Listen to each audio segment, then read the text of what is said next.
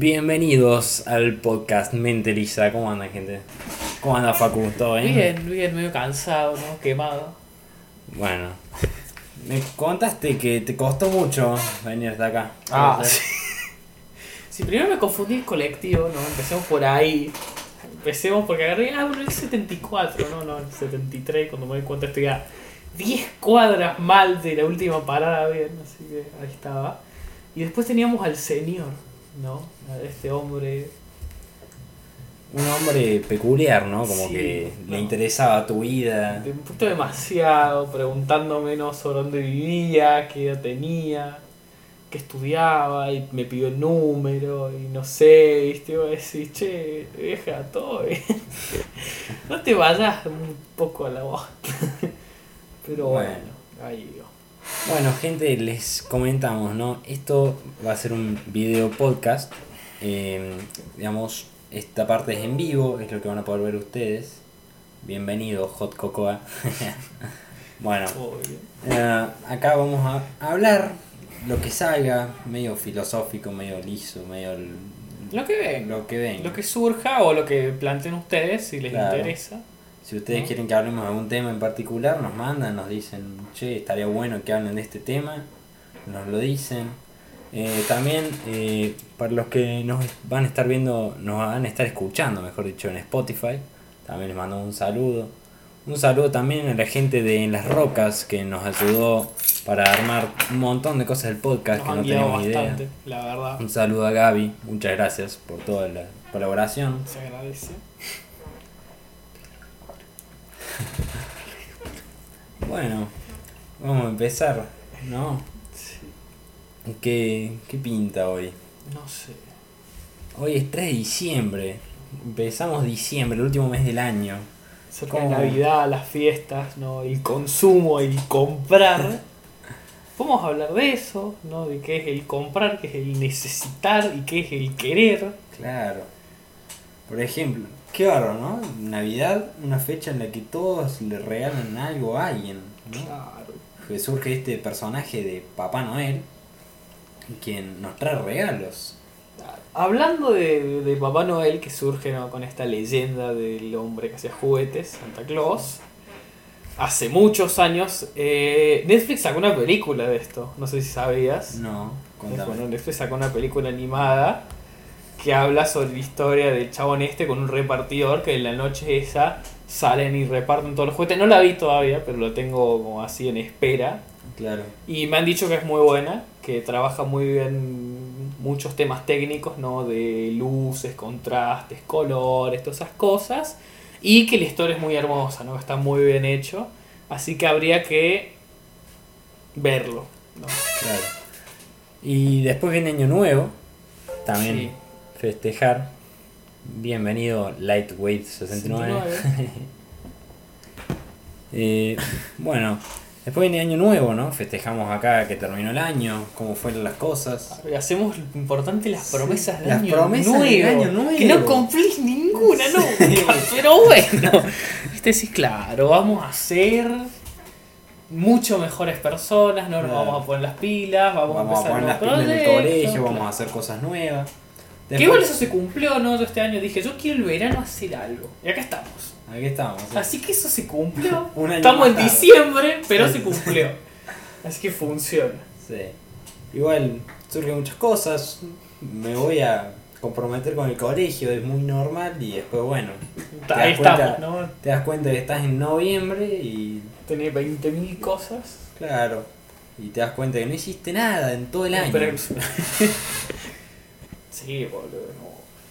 Uh, te cae todo el martillazo de tenés cuatro pruebas. Todo es bastante más fácil si los profesores te van mandando, viste, el último trimestre te van dando las pruebas bien, no una por mes, y no te clavan todo en dos semanas porque se olvidaron, resulta que había notas, Claro. como nos pasó. Pero bueno, es lo que hay. Bueno. Eh, el año que viene es 2020. Sí, cambio, cambio de década. ¿verdad? 2020, cambia la década. Cambia la década. Pensemos, ¿qué es, lo, ¿qué es lo más importante que has hecho en esta década? Porque han pasado muchas cosas, ¿no? Y, La mitad de tu vida, más o menos, y casi. prácticamente, más de la mitad de mi vida. Y la verdad, cambiaron muchas cosas. Por ejemplo, hay veces en las que vos te das cuenta que tenías 7 años y jugabas en medio del patio con tus de amigos. jugar, no hacías nada. de jugar, exacto. no- Era no todo recién, no preocupabas. tenía ni idea de qué carajo pasaba en el mundo, en la existencia, ¿no?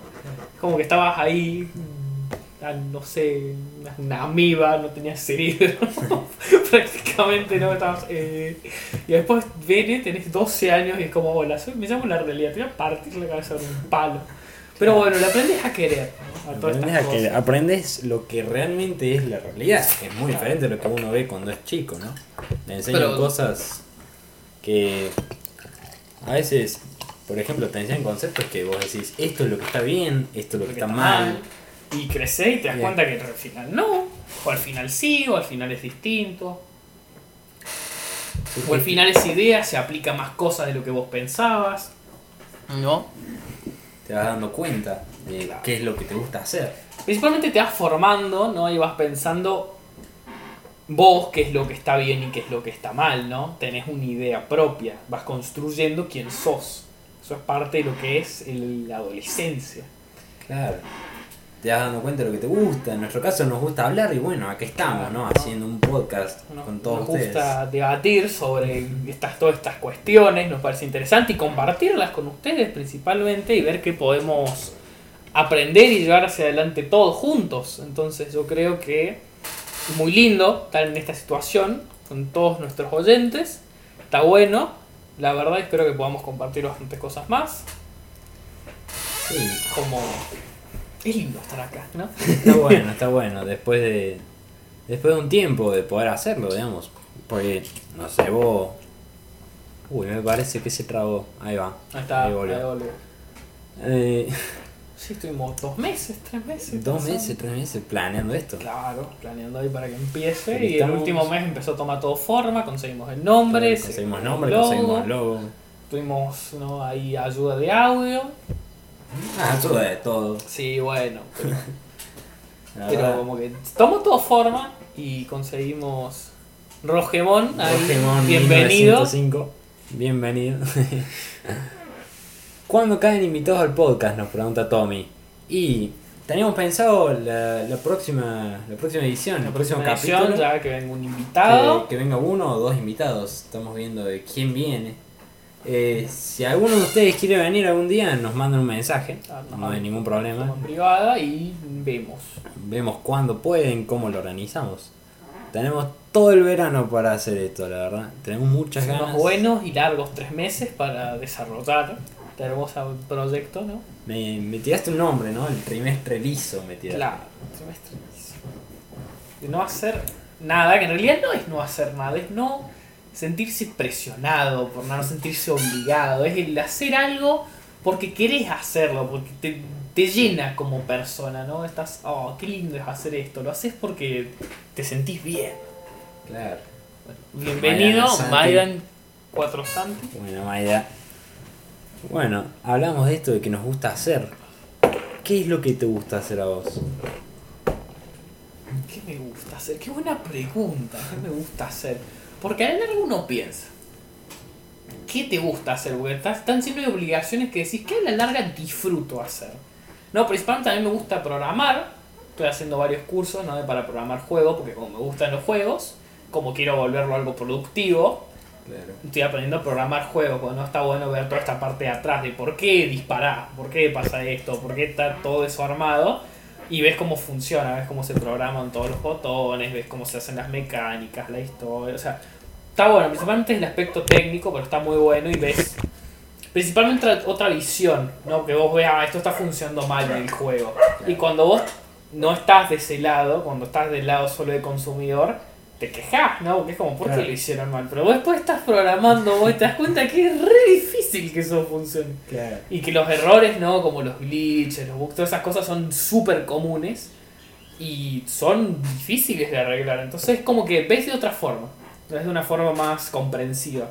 Claro. ¿no? Bueno, el otro día estaba viendo también que plantean que la programación va a ser fundamental para los trabajos del futuro. O sea, prácticamente todo lo que usamos, todo lo que tocamos, ahora ustedes no están viendo gracias a que un programador un día dijo, che, ¿Qué pasa si junto estas cosas, hago estas piezas? Eso es real, es real que es un trabajo muy importante para el futuro, pero algo dicho por bastantes personas, no, no solo psicólogos, sino gente capacitada y gente que ve el futuro del tema de los trabajos, se está sobrevalorando el tema de la programación. Se está viendo como algo de que va a ser como leer y escribir, realmente va a ser algo fundamental para la vida, pero se cree que la mecánica va a ser más importante, porque a la larga vas a trabajar siempre con una máquina, entonces saber la parte de en sí de cómo funciona, ¿no? por ejemplo, la compu, es más importante saber de cómo funciona el sistema de la compu. Claro. Pero va a ser muy importante, va a ser una habilidad considerablemente, ¿cómo decimos? Fundamental, sí. Claro, fundamental, pero no llegaría al nivel de que lo tendría que saber todo el mundo como estar alfabetizado. Pero es algo muy bueno, muy Es algo útil. muy bueno y va a ser muy útil para la vida. Es como, es como saber hacer un. armar un placar. No, no, es muy importante saber armar el placar, pero no es que te vas a morir si no lo sabes hacer. Claro, vas a usar el placar, ¿no? Claro. No, no, vas- no hace falta que Pero está bueno saber armarlo o poner Claro. estantería, todas esas cosas del hogar, ¿no? Bienvenido, Sanfe. El, el, bueno, el, el Sanfe. el Sanfe, Lindo nombre. Bueno, eh, también me pareció muy interesante esto de la impresión 3D, ¿no? De poder imprimir, digamos, Todo. objetos de lo que vos quieras. Viste que hicieron un corazón funcional, Ah, no trasplante. Hicieron un trasplante con un corazón artificial. Ellos también hicieron un barco de 8 metros, era enorme el barco, y lo hicieron todo con una impresora 3D enorme que salió como 3 millones de dólares la impresora, una cosa del tamaño de este cuarto. Pero ¿Cuánto es. se Lo hicieron en. No, en 20 horas creo que lo hicieron. en- Claro, qué bárbaro. Sí, impresionante. ¿Para qué no pusiste ese logo? Acá. Vaya, pará, man, estamos grabando, man.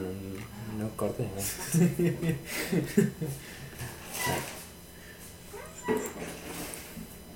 Bueno, tuvimos unas, unos problemas. Ahí. Sí, estábamos hablando del tema de la impresora 3D, ¿no? la capacidad futuro que tiene esto. Otra cosa importante, hablando sobre, también de la tecnología y el avance, que es en el 2020 se lanza el sistema de la base espacial en la Luna. Es una base que la idea es que pueda producir la Luna, no va a tener va a tener que haber impresoras 3D para producir, va a poder extraer cosas. Es básicamente una, una colonia espacial. Claro. Es una cosa esta vos decís, che, qué impresionante. No, es el año que viene. Claro. Se lanza el primer proyecto para empezar a construirla, que es una colaboración entre el sistema no esta privada, la empresa esta privada que se llama SpaceX, Sí. que es de Elon Musk, Elon Musk. el señor Musk, y de la NASA. Entonces es un proyecto de estos conjuntos de investigación en diferentes países para la exploración espacial. Está muy bueno porque demuestra que como países, como naciones, nos podemos unir para un bien común mayor, no, no solo todo uno, Claro, o sea, Como- somos, después de todo somos un planeta. como un planeta entero todos, o sea. Yo leí una.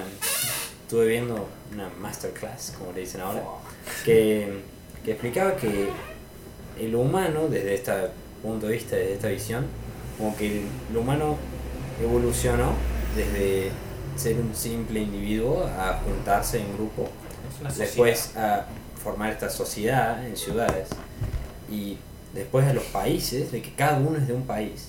Y ahora se plantea esta, esta idea, digamos, de la unidad, de que somos, después de todo somos todos terrícolas. del, del del mundialismo, como se le conoce, que no sé si sabes que hay una, hay una cosa que se llama pasaporte del mundial. Es un pasaporte que vos vas y lo haces gratis y sos un ciudadano del mundo. No lo reconocen el 90% de los países, pero ha sido un proyecto interesante, no, eso no. Lo que no si mal no recuerdo un psicólogo, ¿no? Empezó a hablar de che, somos todos humanos y no sé, y no vale la pena diferenciarnos por países y todas esas cosas, es como una forma de separarnos. Entonces creó el pasaporte mundial y el, en sí el movimiento del mundialismo, que ya tiene millones de, de seguidores, ¿no? de gente que cree realmente que Claro. somos todos humanos en el, en el mismo planeta y no hace falta separarnos así con fronteras y leyes y política. Pero es curioso porque si no, por ejemplo, si nos unimos todos vamos a unir todas las culturas, Claro, todos los rasgos sí. culturales, vamos a hacer... Pues somos todos diferentes, o sea. Porque más de una vez, por ejemplo, una cultura ha tratado de dominar el mundo, conquistando, o sea, imponiendo su cultura sobre el resto. Y no ha funcionado. Y no ha funcionado. y A menos lo que ha pasado las que hayan borrado culturas. Pero no es que las otras estas personas se pasaron a la, la cultura que quería dominar, sino que le, le erradicaron esta cultura. Después todo, todo, casi toda América hablamos español. Claro, y realmente hablaríamos, no sé, acá creo que hablaríamos guaraní o quechua, no, no sé. Sí, alguno de estos. Alguno de idiomas.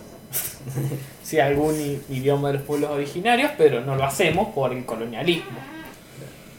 Entonces lo que tendríamos que ver es, esto se conoce como, esto lo vi en mi trabajo de metodología, Ajá. se conoce como el concepto de multiculturalidad, que básicamente plantea que la que en una, en una sociedad con, convivan diferentes culturas, diferentes ideas, diferentes ideologías, no solo no es malo, sino que es bueno para enriquecer el desarrollo de la sociedad.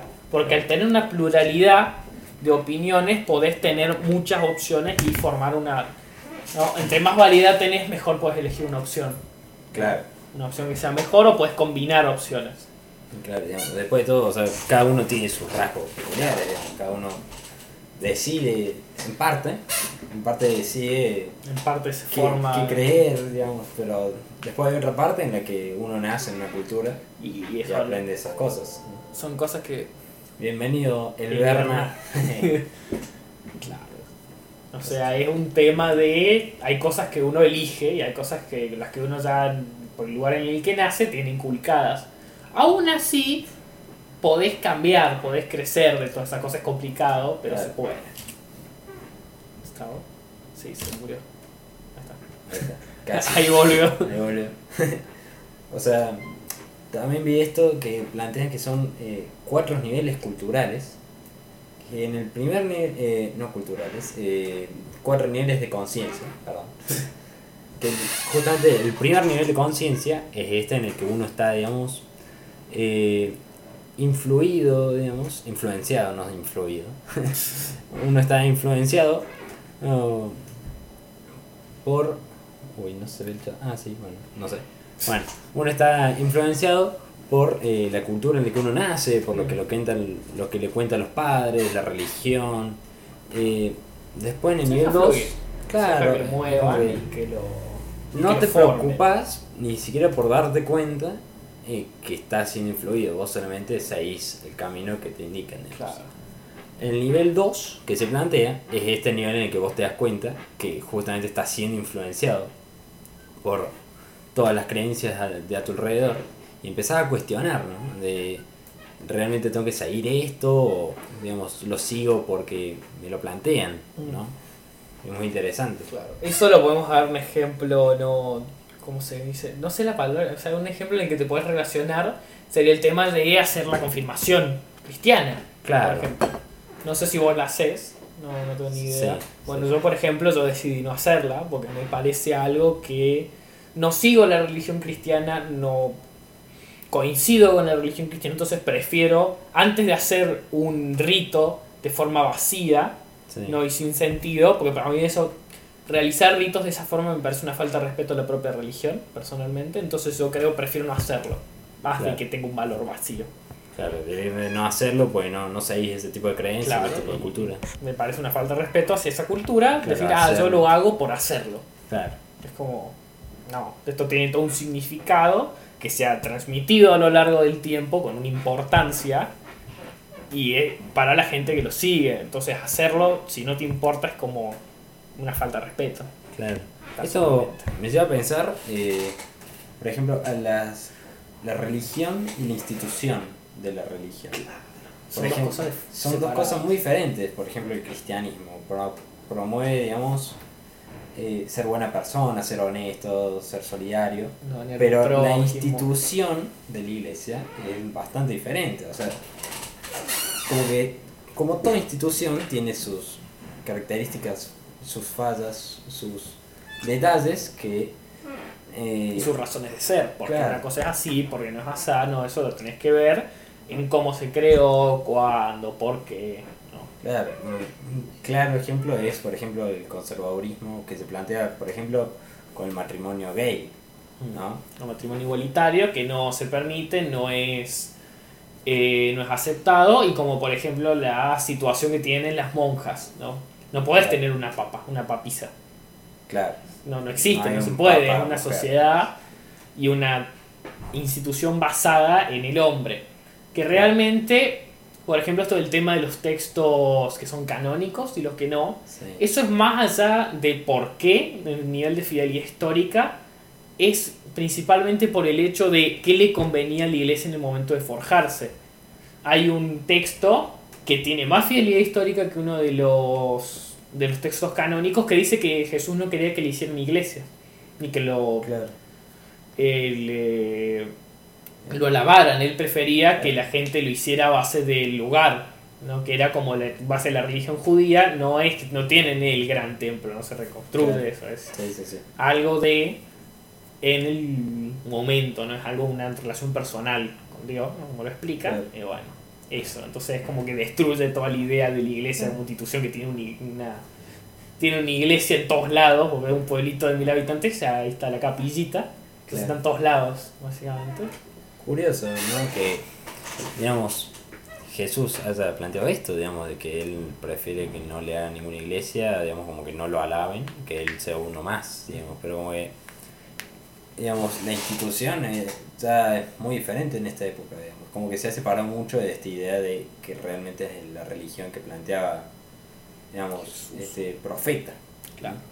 Esto lo podemos ver en, en varios periodos, ¿no? Que tenemos el tema de que a la institución le importa más el dinero que muchas cosas sobre sus propios valores.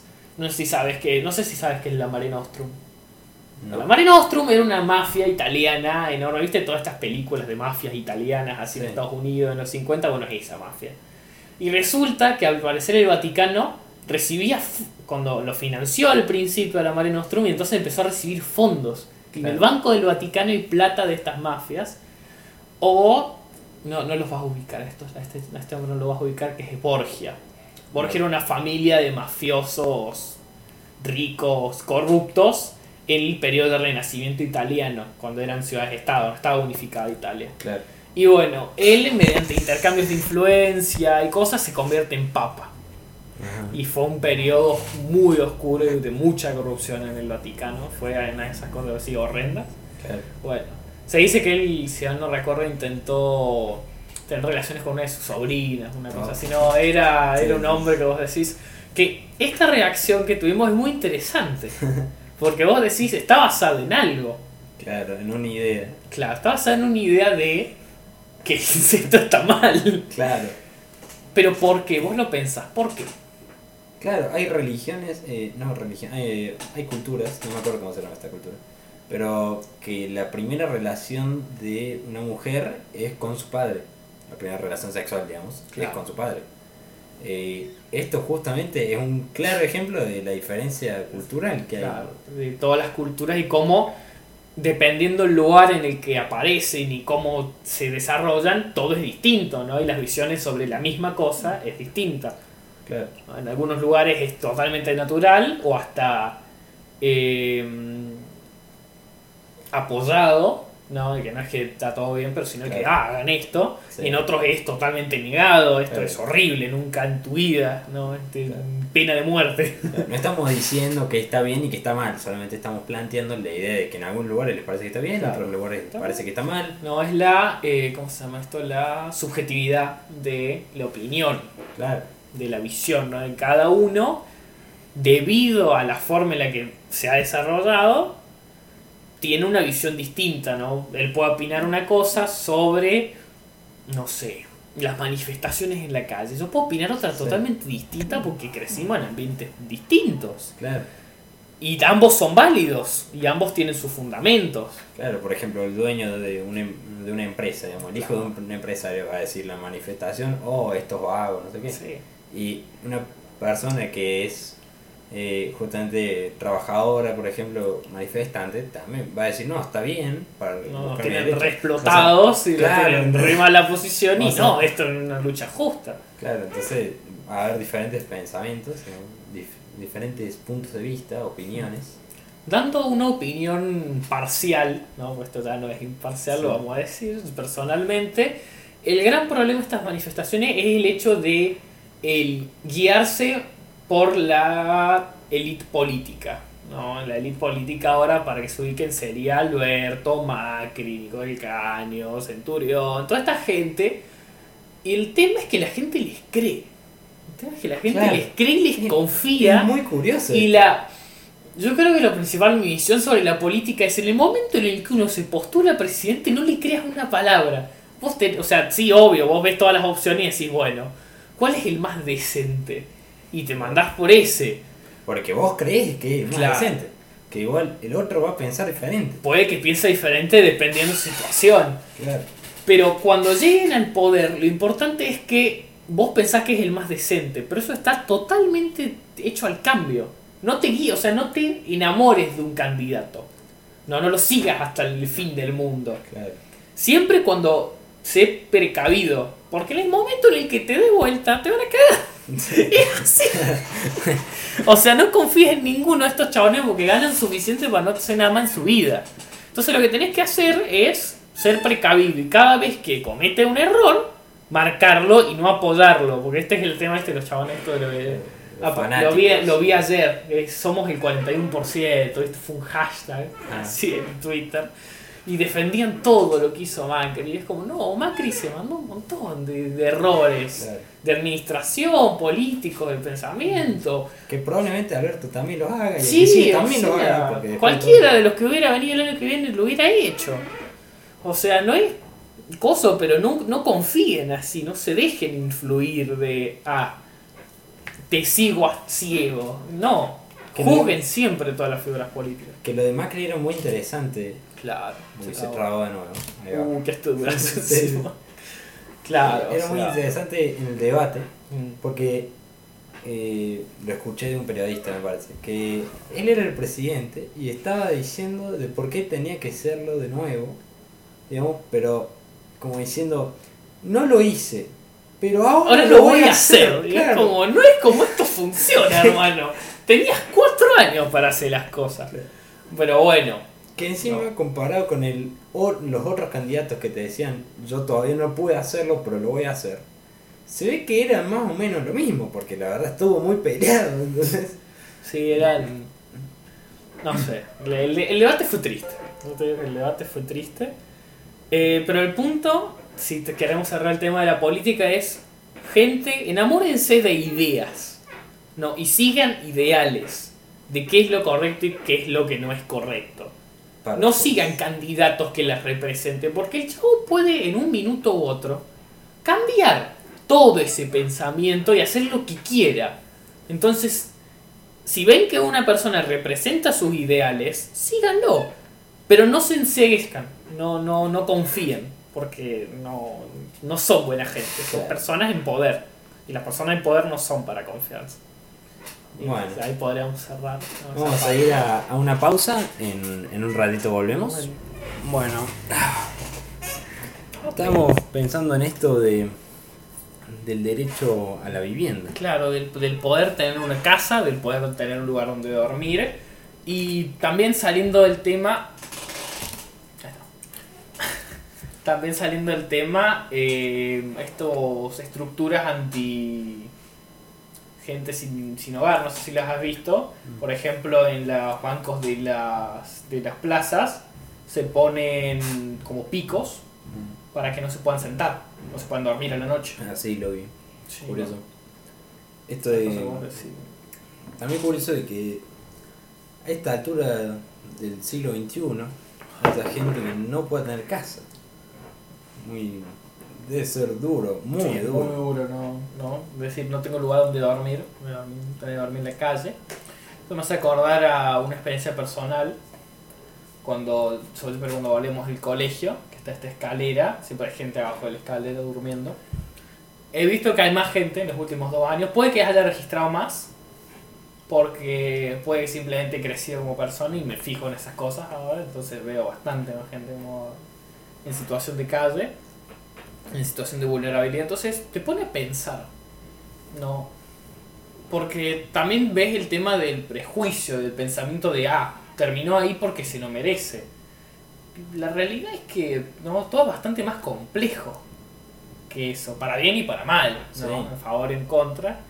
Es como, no es bueno y malo, nada. Es como, la vida te lleva donde te lleva y vos vas donde vas y terminaste donde terminaste, o sea, no... También está esto de que te salgan las oportunidades. Claro. El otro día escuchaba una charla que daba el jefe de diseño de McLaren, ¿no? que es un argentino, que creo que era de Corrientes, que explica que bueno, que él desde que era chico le gustaba dibujar autos. Entonces, él toda su vida dibujó autos hasta que el profe de, dibujo le dijo, vení, te voy a enseñar cómo dibujar autos. Entonces le dio la técnica y todo, bueno. Y eh, su amigo, digamos, el dueño de un taller, lo quería invitar a él para que fuera al taller y a dibujar autos, digamos. Y su, primero su papá como que no lo dejaba, pues dice, este va a salir mecánico y no quería que fuera mecánico.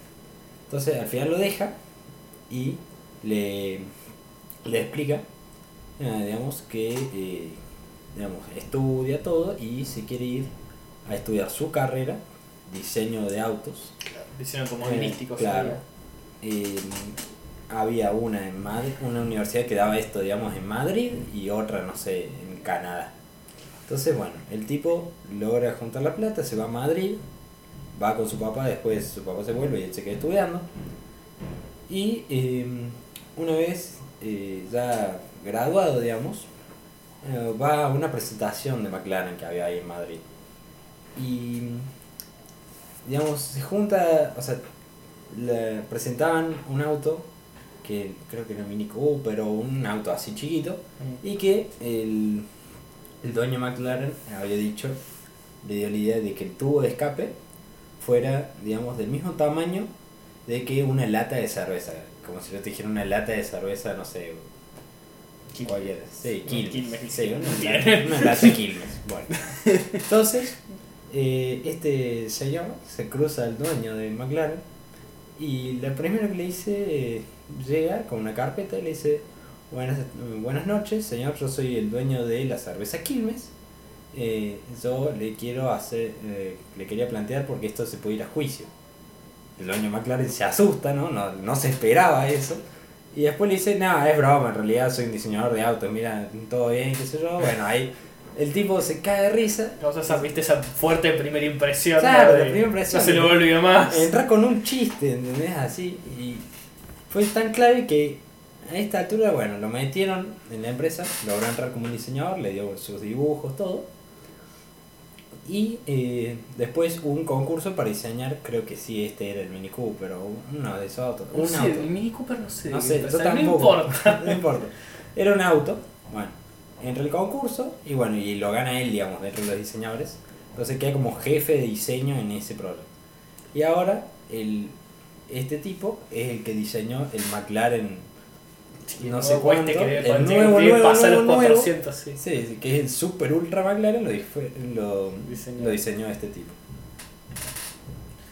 Esto, bueno, esto es muy importante, ¿no? Tiene unas grandes lecciones de vida por el hecho de generar un impacto, ¿no? El chabón llegó, él era un diseñador más y le generó tal impresión al dueño que terminó dentro de la empresa, o sea, aparte de lo obvio se debe haber postulado, pero el otro le debe haber reconocido, ah, es el que me hizo el chiste del juicio. Claro.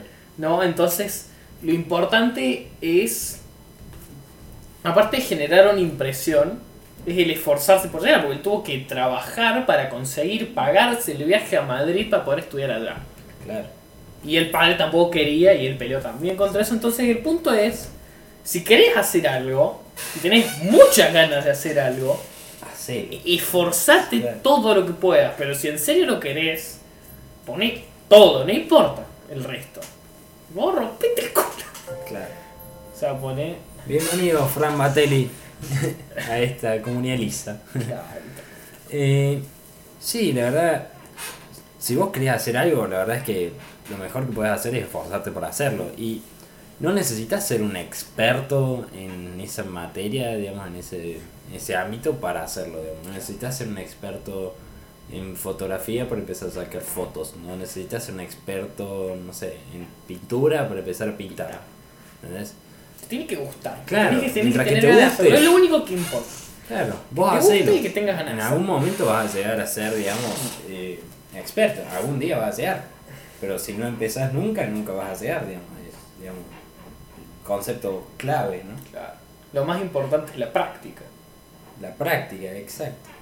Dicen Sí. que una persona se vuelve experta en algo a partir de que lleva 20.000 horas en ese rubro.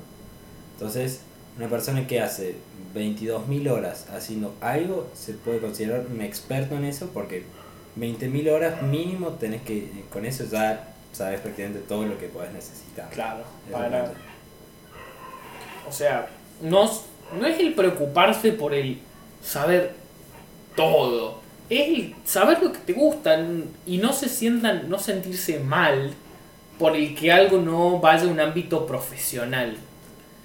No todo lo que te guste y todo lo que quieras hacer es necesariamente algo profesional hasta hablando con mucha gente, no principalmente animadores, eh, escritores, que lo consiguen como un trabajo a tiempo completo, dicen que es lo peor del mundo, porque es la cosa que vos amás, convertida en un trabajo, entonces estás 24 horas con eso, y llega un momento en el que te quema. Entonces siempre lo que te dicen es lo bueno es tener un trabajo que te gusta, que te dé un buen ingreso, y generar tu hobby que ames. Y tenerlo como un hobby y poner disfrutarlo cuando lo quieras hacer. Claro, como vos quieras que hacerlo, Claro, que no hace una presión, porque cuando lo que te gusta se, te genera presión, deja de gustar. va a dejar de gustarte a la larga, porque es como que te estresa, te hace sentir mal. Y cuando Claro. algo te hace sentir mal, no lo querés seguir haciendo. Claro, Es también así. buscar hacerlo por vos mismo, ¿no? O sea, me gusta hacer algo y yo lo hago porque a mí me gusta. Si a vos justo también te gusta lo que yo hago, mejor, porque a mí me gusta, a vos te gusta, nos gusta a todos. Y podemos hablarlo, ¿no? Claro. Bueno, Pero no hacer algo para que le guste el otro que a vos no te guste. Porque en algún momento vas a sentirte presionado, vas a ser como que a él no le gustó, algo más le habré hecho. Y en realidad tenés que hacerlo porque a vos te gusta, a vos te nace hacerlo, digamos. no hagas algo porque el resto quiere. ¿no? Cuando, por ejemplo, podemos dar un caso que aunque no es algo que sea tanto culpa de ellos, porque lo que quieren es tu buen futuro, ¿no? Cuando tus papás te empiezan a decir una carrera, ¿no? Pero vos, ya vos pintabas de biomédico. Claro. Así, Bueno, pero no me interesa la biomedicina. No quiero hacer biomedicina y no importa. No Claro. querés hacer biomedicina, no hagas biomedicina o cualquier otra cosa que te digan que hagas. O sea, no te dejes presionar por el resto y lo que te digan. Busca la forma de no terminar muerto de hambre en una esquina. Claro, por favor, si se puede. Claro, si se puede. subsistir aunque sea, bueno, mejor, Sí. pues no está bueno, digamos, eh, que te vaya mal. Igual, que te vaya mal es parte del progreso. Sí, O sea, si no te equivocas nunca, parte del proceso y el progreso a crecer y a convertirte en una persona completa es el, el perder, el sufrir, el fracasar. ¿No? Hasta, según muchas personas, es más importante fracasar que llegar a la victoria. Porque si cuando fracasás, aprendés algo, aprendés que no sabés Claro. y que en qué faltás y qué podés mejorar. Cuando ganás, podés dejar. Bueno, no, vamos a una pausa, ya arreglamos esto. Bienvenido, Manu286. Ah, Bueno, traje un par de preguntas interesantes. Eh, ¿Crees que hay un significado para la vida? Uh, este, este está bueno. Empecemos por lo básico. ¿Qué es la vida, no? ¿Qué O es sea, la ¿qué, vida? qué- qué es el, qué es el vivir? ¿Qué es el existir en el plano? Y supongo que es eh, tus órganos funcionan, tus, digamos, tenés la capacidad de sobrevivir. em, El pensamiento empírico, racional, ¿no? De qué es vivir. sí, la vida. Mira, la podemos buscar en, vamos a buscar la vida. Me parece mejor, viste, pensarlo. Dice que es eh, es la capacidad de nacer, crecer, reproducir sin morir. Eso es vivir. Claro, él es el ciclo del pensamiento. Claro, el ciclo de la vida, ¿no? Desde el punto de vista biológico. ¿Y la vida humana? ¿Qué es la vida humana? ¿Qué es la vida humana? Porque ¿cuál es la diferencia de la vida normal? De la vida del resto de seres Claro. vivos. O sea, La vida humana yo la planteo como eh, ser consciente, eh, ser capaz de razonar, pensar, hablar, comunicarse. Che, entonces no hay muchas personas que viven la vida humana. Bueno, no hay tantas. no, bueno. Pero a ver, o sea, yo creo que lo importante, el sentido de la vida, esto suena estúpido, pero es vivirla. Es el, es el experimentarla, el sentirla, el, el tener experiencias. No es un sentido de qué vine a hacer al mundo, no es, no es un propósito. Claro. O sea, el sentido de por qué estás acá. Estás acá para experimentar, para crecer, para desarrollarte empíricamente, pero también como persona, mentalmente, ¿no? En tu conciencia, tu forma de ser. Estás acá para, para ser feliz, estás acá para, sufrir, estás acá para tener puntos bajos y puntos altos. Estás acá para experimentar lo que es ser un, claro. ser un humano, ser una persona, vivir. O sea, para vos la vida no tiene un propósito. O el propósito de la vida es vivirla. Ninguna de las dos. O sea, tenés el sentido de por qué estás acá. El propósito de la vida es un propósito que formás vos, que Una construís vos. Claro. Es la razón por la que querés vivir tu vida. Pues el, el sentido de la vida es por qué tenés que vivir tu vida. Claro. El propósito es por qué querés vivir tu vida. ¿Cuál es tu meta? ¿No? ¿Cuál, ¿Qué es lo que querés hacer? ¿Qué es quién, quién querés ser? ¿Qué querés transmitir? Yo creo que lo importante es eso, ¿no? O ¿Y sea, ¿Quién querés ser vos? Claro, no sé. No sabes. Quiero ser una persona, creo que. que abra puertas mentales. Esto suena raro. Pero, o sea, muy quiero que- interesante, me gusta. Quiero ser una persona que te haga pensar, te haga razonar sobre tus visiones, tu forma de, de existir y por qué está bien o está mal. Quiero que te plantees y te replantees todo lo que sos como persona. Y para eso me, por eso quiero estar acá. ¿Entendés? Claro. Para que vos como Cuestionar, personas claro. cuestiones tu propia existencia. Cuestionar la propia existencia. Claro. ¿Por qué existimos? Claro. Porque, o sea, ¿por qué querés existir? ¿Por qué querés existir? Porque vos querés existir, porque existís para existir. Suena estúpido, pero existís Sí. para existir. ¿Por qué vos querés existir? ¿Cuál es tu razón por la que existís? Claro. ¿Cuál es la tuya? Y la verdad todavía no sé, es muy curioso. Pues a lo mejor ahora yo te digo que mi propósito en la vida es hacer feliz a la gente y dentro de un mes te digo que mi propósito en la vida es que prueben la hamburguesa rica que cocino yo en mi casa. ¿me entendés? O sea, es, para mí es, el propósito es muy dinámico. Es muy claro, es muy constante. Claro. con... Pues va no mejorando, sino va cambiando junto con tu capacidad humana de entender todo, ¿no? De ir, eh, digamos, mejorando tus niveles de conciencia, de racionamiento, de, de comunicación, eh, digamos, para entender, digamos, eh, qué es lo que vos querés hacer. Claro. Igual, personalmente yo creo que no es que mejorás o empeorás o mejoras tu capacidad humana. Yo creo que simplemente cambias, ¿no? Mutás. Te convertís en alguien nuevo. Claro. Más, más, más que vaya a ser para bien o para mal. No te conviertas en mejor persona. Igual o no persona. caer de nuevo en esto de qué está bien y qué está mal, ¿no? Claro, ¿Qué ¿no? es esta idea del bien? Esta idea del mal, esto es lo que hay que hacer, esto es lo que no. Y para, haciendo lo básico, yo creo que algo que, es lo- algo que está mal es algo que no solo te daña a vos, sino que daña al resto.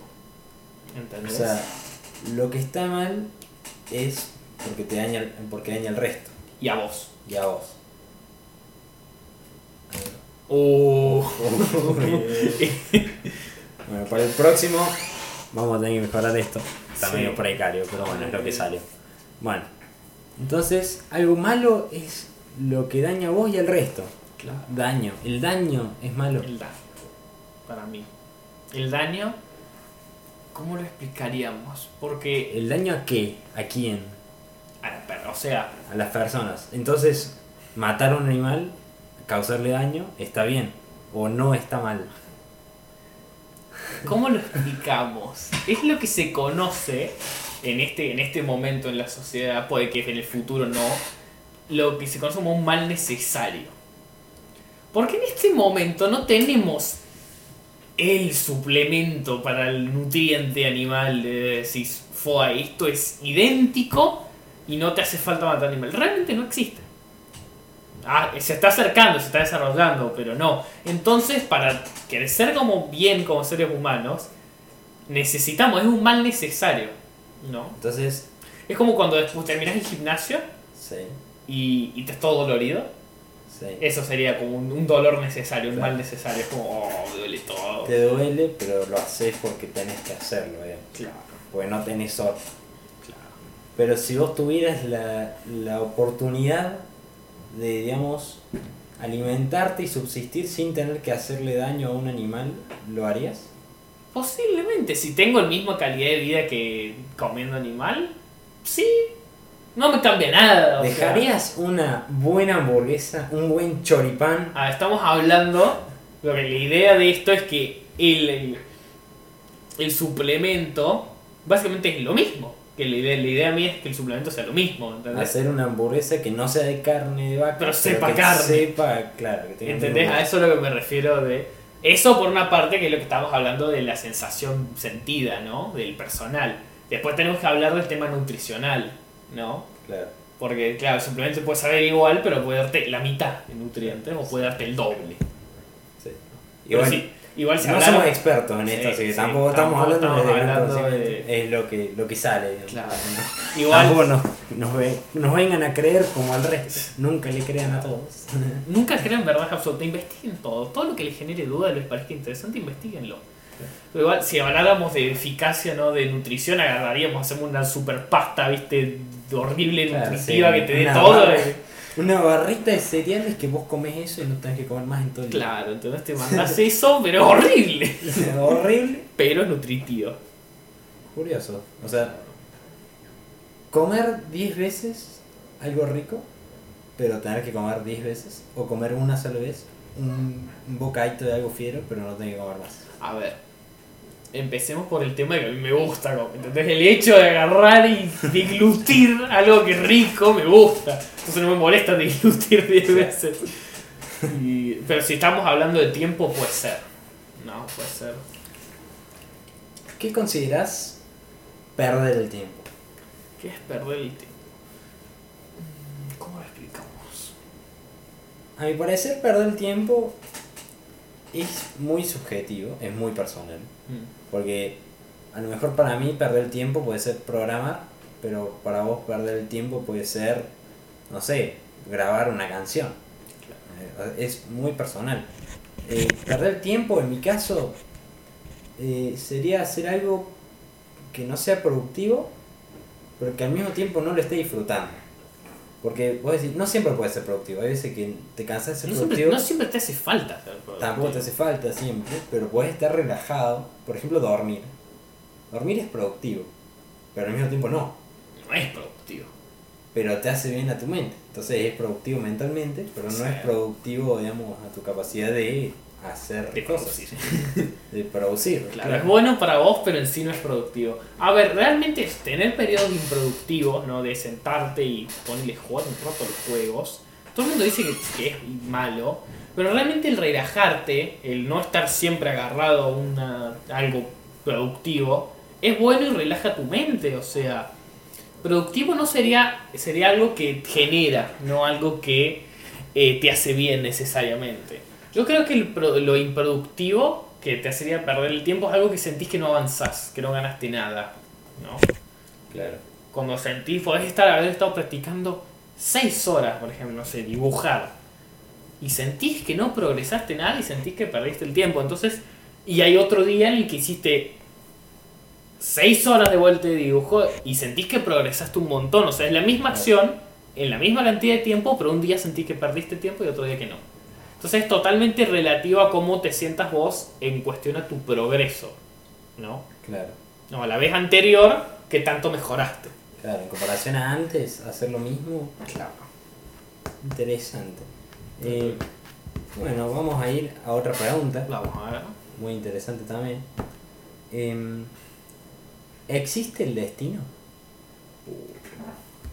Temático. entonces. Esta está esta es interesante. Yo creo que más que el destino, eh, si lo vemos de forma lógica, es las cadenas de acciones, ¿no? Que una cosa desemboca a otra. Y todo se arma, ¿no? Este parece que vos decís, ah, che, esto es destino, esto no hay forma. Pero vos ves que una cosa lentamente influencia a la otra para que todo se produzca y todo se forme lo que es. También hay coincidencias, ¿no? Hay cosas Claro. que vos decís, che, esto no hay forma. Claro, la pregunta es: ¿casualidad o destino? Esa es la Casualidad, pregunta. destino, casualidad. Personalmente yo creo que es casualidad muchísimo más que no de que Casualidad. Se Casualidad. dieron las cosas y pasó. pasó. Pero no es que estaba todo programado por la mano de Dios A mí me o parece de otro ser, no sé. escuché una idea de.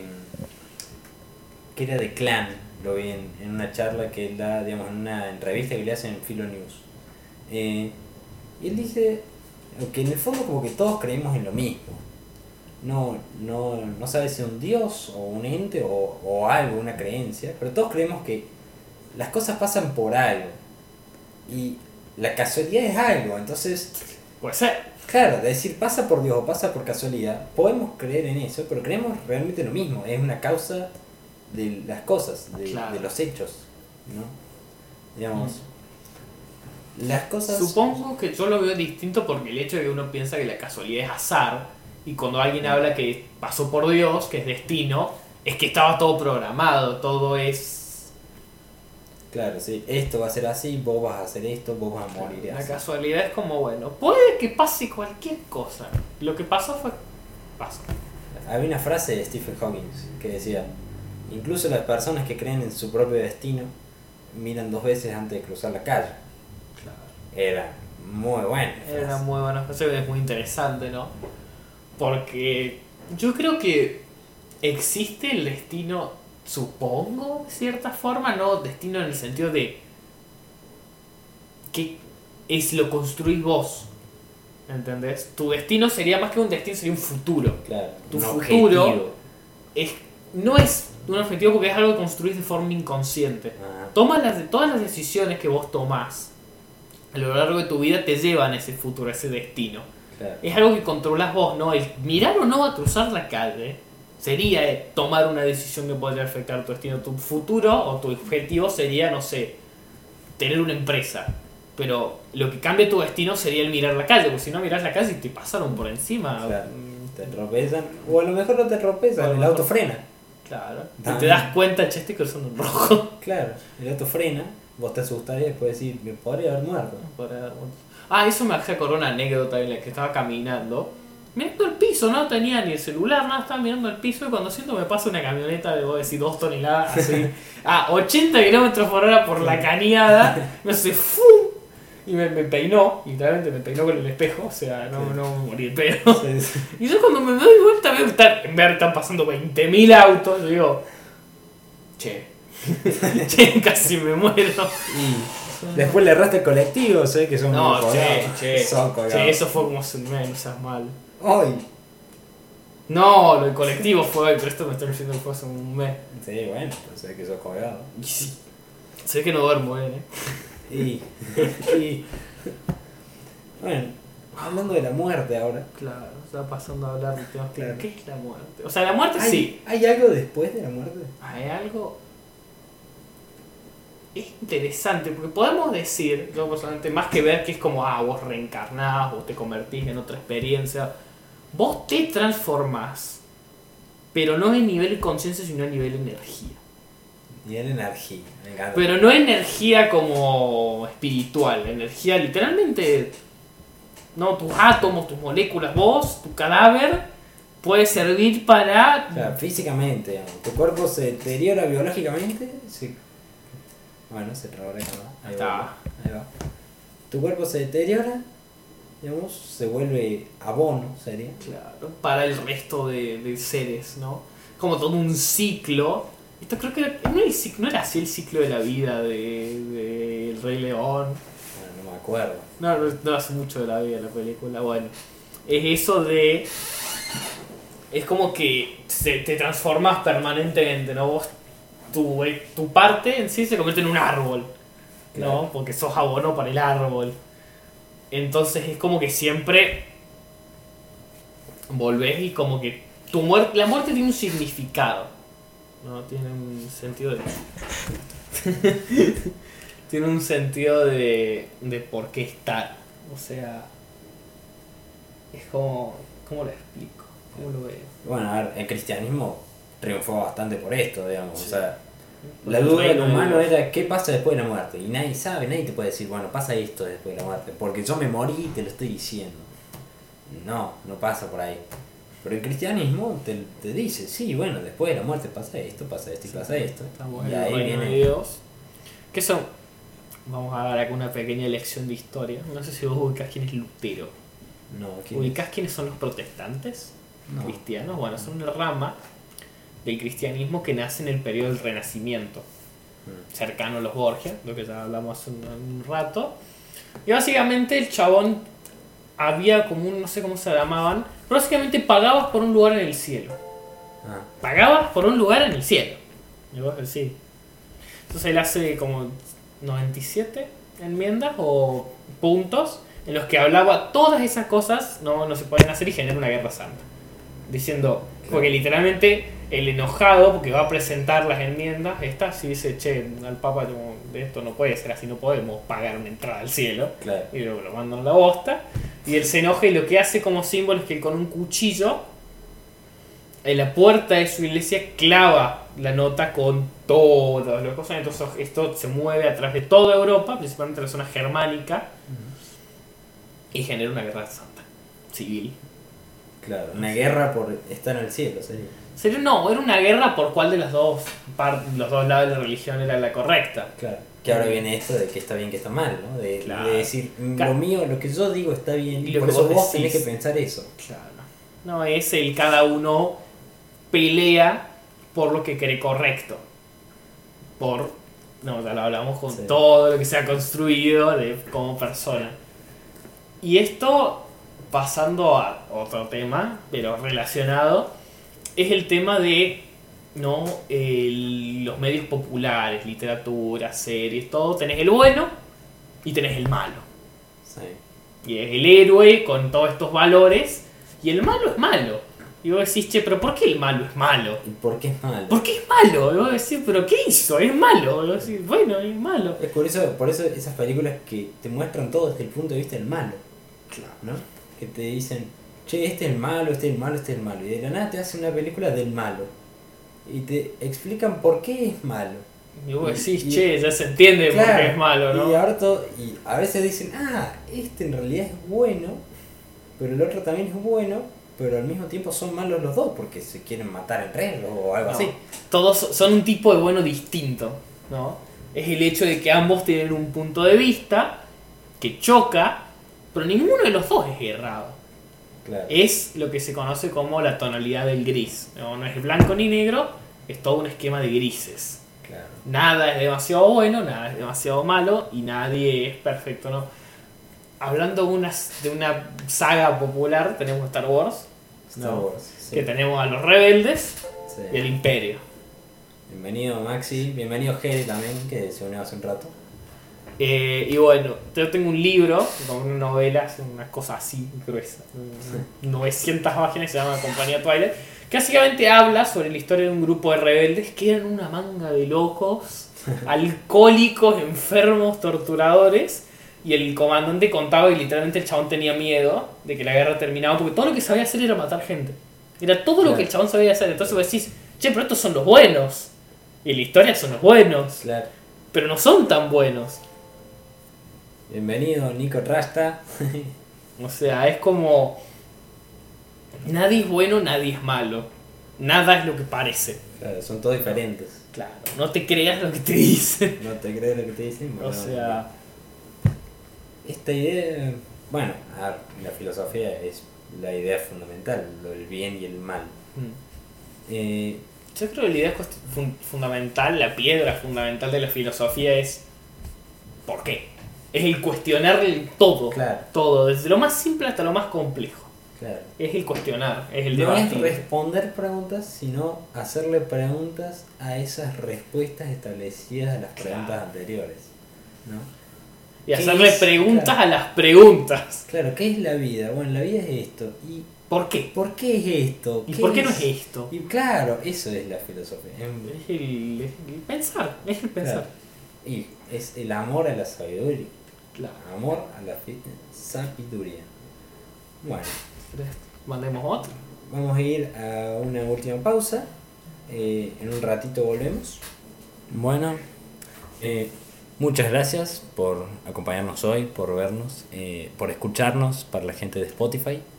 Eh, pueden placer. seguirnos, pueden seguirnos en nuestras redes, eh, en Twitter como Mente Lisa Podcast, en YouTube que vamos a ir subiendo algunos fragmentos del podcast, estamos como también Mente Lisa Podcast, en Instagram estamos como mente.lisa.podcast eh, y en Facebook también como Mente Lisa Podcast.